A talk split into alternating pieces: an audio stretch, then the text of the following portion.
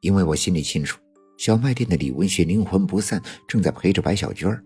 一旦惊扰了，灵魂飞散，便会被那王革命利用，去破解四方煞的封印。我蹑手蹑脚地往前走了两步，从背影可以看出，那个人竟然是白胜利。刚才我还在地窖里看到白胜利的尸体，而眼前却看到了他的鬼魂。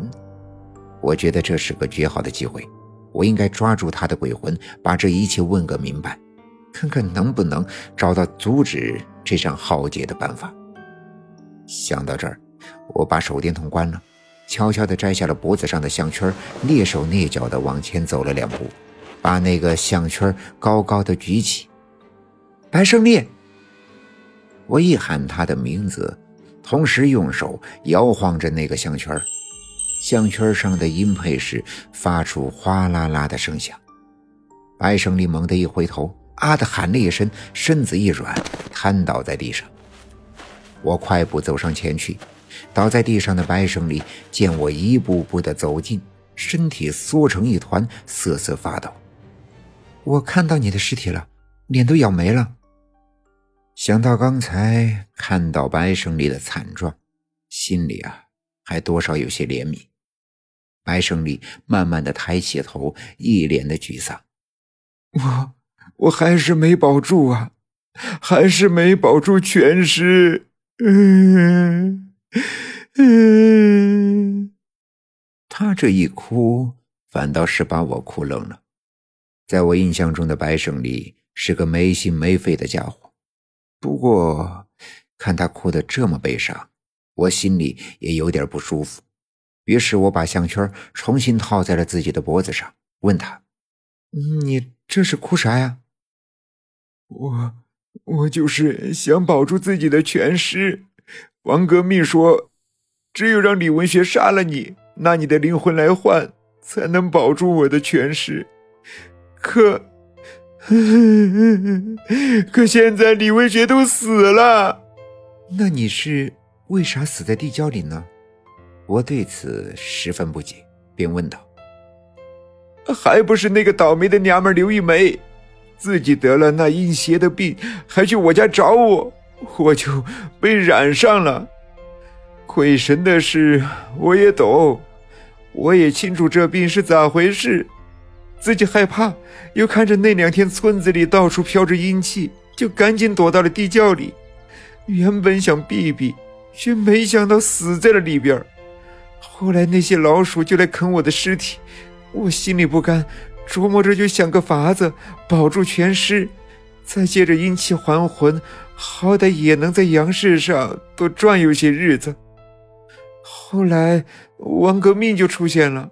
他告诉了我四方煞和十月初八的所有事情，说只要利用李文学保护小娟心切，杀了你，把你的灵魂交给他，他打开炼狱之门，我就会得到重生的机会。可，可现在看来，我六姑活着的时候说的真没错，我真就死无全尸，面目全非了呀！听他这么一说。心里的疑团一下子就解开了。看来王革命为了打开炼狱之门，想尽了办法。而如今李文学已死，四个十月初八的生日的人凑齐，一切就在眼前了。你别哭了，万一惊扰了李文学的鬼魂，一下子散了，被那些妖邪捉去破解四方煞。那就别说你的尸体没有全尸了，整个刘家镇一下子就没了。你别哭了，他哭的声音很大，我担心他惊扰到屋子里的鬼魂李文学。可当我正在阻止他的时候，突然刮来了一阵风，哗啦的一声，屋门开了。这阵风越来越大，越来越猛烈。转眼之间，便在小卖店的门口飞速的旋转，变成了一条龙卷风。白胜利的鬼魂还没来得及再说一句什么，便嗖的一下被卷了进去。